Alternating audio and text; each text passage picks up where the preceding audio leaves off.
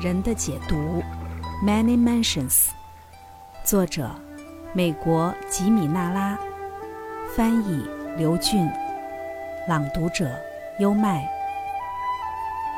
第二十章，职业选择的哲学，下集。不要仅仅把对自我和理想的分析放在心里，而是要写到纸上，写下物质，画一道线。写下心理，再画一道线，然后写下精神。从精神开始，因为头脑中的一切必然首先从精神设想而来。在下面写出你的精神理想是什么，无论是耶稣、佛陀、心灵、物质、神明，还是任何其他能代表你精神理想的名词。然后在心理一栏写下由精神理念决定的理想心理态度，包括对待自己、自己的家人、朋友、邻居、仇敌以及其他事物和境遇的态度。那么，相应的物质理想是什么呢？通过这种方式，个体对自己做出了分析，然后就可着手运用你以此获得的认知。首先确定自己的理想，用白纸黑字把它们写下来，自己为自己做主，画出一幅图景。你是名优秀的工程师，擅长为其他事物作图。你尝试过画出自己吗？你实际上离自己想要成为的样子还有多远？或者和你希望在他人心目中的形象差别多大？什么是你心目中的理想？要记住。在物质层面，心灵是缔造者。总之，解读的信息源了解我们的理想必然各有不同，而真正的完善人生和正确的自我定向，只有通过明晰的目标设立才能实现。我们的职业抉择应当根植于这一理念范畴。凯西职业选择哲学的第二个基本理念是。努力服务于他人。我怎样才能最好的为人类服务？这应该是所有人在选择职业时的根本指导原则。我们所有人最终都必将学会把自己看作集体中的一个细胞，不是一个好战的国家集体，而是整个人类本身。对他人的服务是对上帝服务的最高形式。是频繁出现于解读中的一句话，还有一句是：“服务于万众之人，就是你们中最超卓之人。”解读将此视为我们所有的暂时理想，在生生灭灭之后，都必然趋向的最终理想。这一点在下面的叙述中体现的尤为明确，因为只存在一种真正的理想。就是将宇宙的原创能量，它还有许多不同的名字，作为你的理想，使你的身体、心智和灵魂成为服务于这一能量以及你的同类的积极力量。上述法则必然引申出这样一种主张：金钱保障、名望和世俗意义上的成功，应该从属于服务的目标，他们将随它而来。就像是车轮追随驾车的牛。一名多才多艺的十三岁男孩问道：“我该发展哪种才能，才能在以后的人生中取得财富上的最大成就？”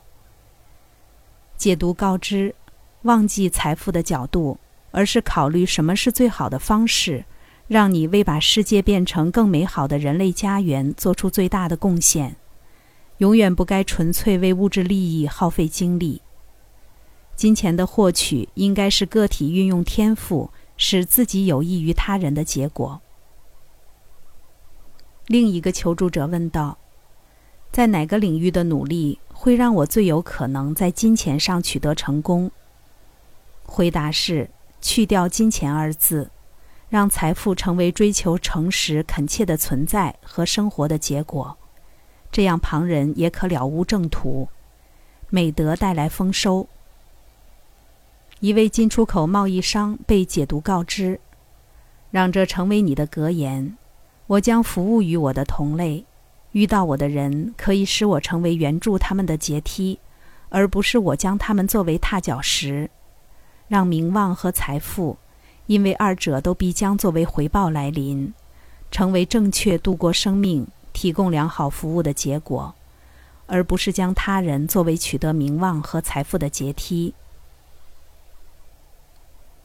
这令人想起伟大建筑师克里斯托弗·雷恩爵士的故事。据说有一天，他路过自己设计的位于伦敦的大教堂的建筑地点，施工已经开始。他好奇的想知道受雇的建筑工人如何看待自己的任务。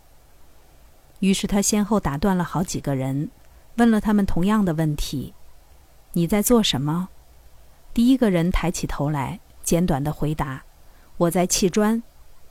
第二个人说：“我在挣几块先令。”第三个人答道：“我在协助建起一座大教堂。”最后一位工人的视角不是具体任务，也不是金钱回报，而是对所有人类的美好和福利的精神追求。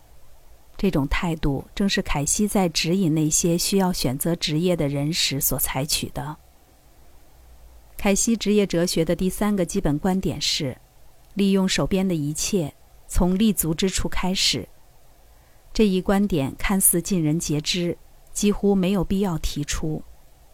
但是，就如许多其他显而易见的事实，我们必须对其予以重申，因为人类总是倾向于漠视简单就近的事实，而复杂和遥远的事物永远显得更加动人。有不少人在产生为人类服务的念头之后，变得要么笼罩在模糊的理想主义迷雾之下，要么席卷于焦灼的狂热风暴之中。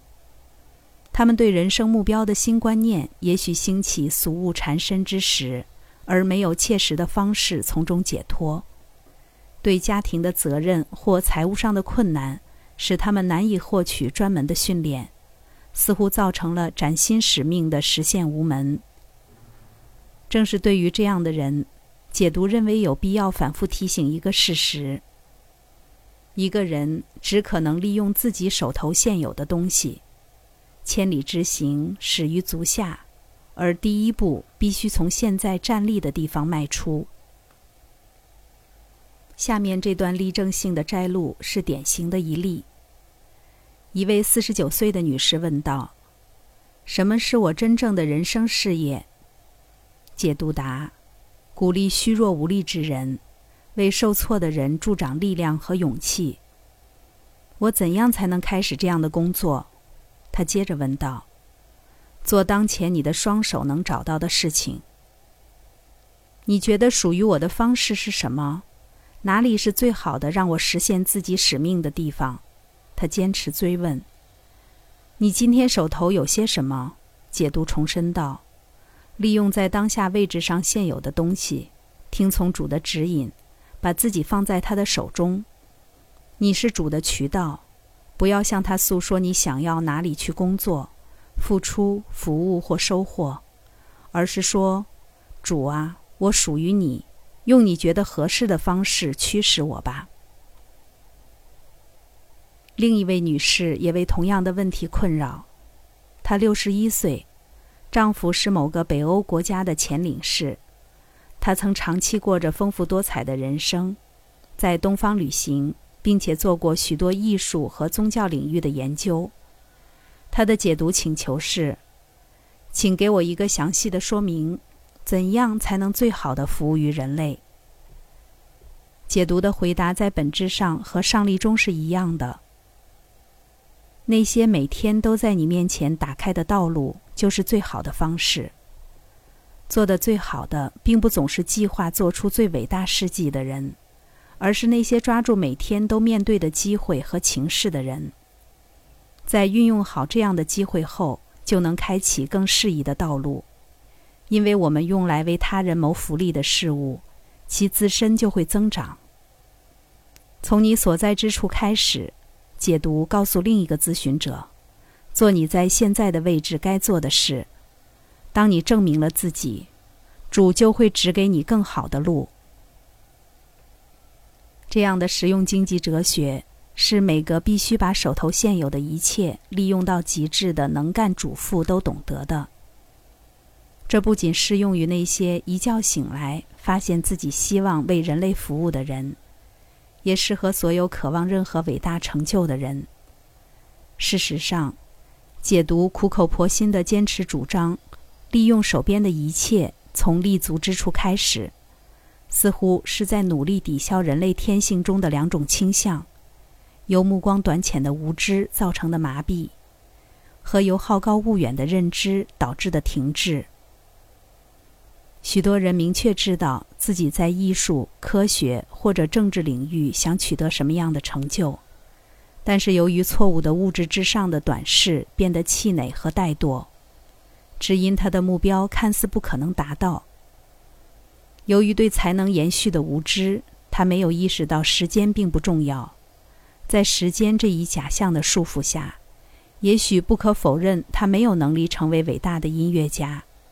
但假如他任由这种想法麻痹自己的意志，到彻底放弃音乐的程度，就是将自己置于停滞之中。但如果他运用了浓缩在利用手边的一切，从立足之处开始。这句警语中的目光长远的智慧，他的停滞状态就被打破，精力就可以释放在正确的方向。另一方面，也有许多人为头脑中激发的恢宏远景而兴奋，但没有将这种理论上的热情转化到日常实践中去。许多神智学者和人智学者变得极其专注于对精神进化的宇宙律法的研习。忘记了自己的心灵进步不会通过对法规的了解而自动完成。这就好比一个人全神贯注地研究道路地图，而自己从未踏上征程。抽象理论成了他们的生命重心。当涉及自身的个性改善或者对人类有实际意义的服务时，他们以理智的缺席而著称。当然。并不只是神智学者和人智学者体现出这样的弱点，即使在哈姆雷特的时代之前，缺乏实际行动就一直是哲学家们招著的罪名。透过凯西职业哲学的核心理念，我们看到解读在人类命运上流畅自如的宇宙观点，在实践常识的约束之下取得了完美的平衡。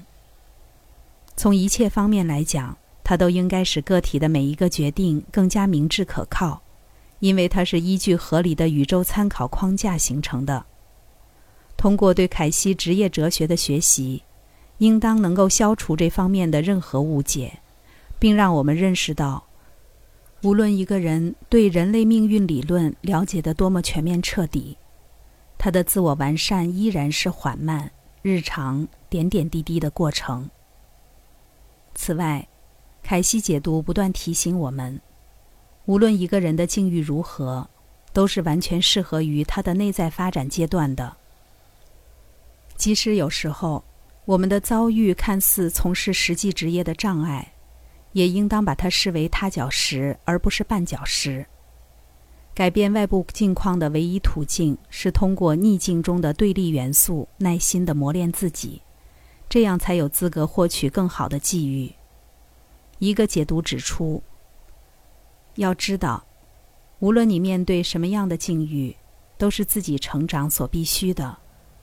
灵体必须持之以恒的在自己的生活中播撒善言善行，今日一言，明日一举，循序渐进，并谨记通过这样的言语和行为上的付出，自我成长就会到来。这样一点一滴，一砖一瓦。就建起了大厦。通过口里的言辞和日复一日的微小举动，个体显示出自己的心智水平，必然最终获取使他的知识、潜在才能和真正目标完全施展的机会。当个体通过向服务目标的不断进步而使自己做好了准备，改变现状的必要境遇就会来临，然后他将得以看到下一个步骤。下一个机会，那么利用手中的所有，开始建造吧，一草一木，一亭一台，不必着忙，不要急躁。世间所有不正，是主的心血建造。刚才带来的是《人的解读》第二十章：职业选择的哲学下集。如果您对埃德加·凯西的解读案例有兴趣，可以关注主播优麦的另一本已发的书单，名字叫做《埃德加·凯西自然疗法健康手册》，那里有更多关于埃德加·凯西的诊疗案例。关注主播优麦，并收藏我的播单，带你从另一个角度、不走寻常路的看世界。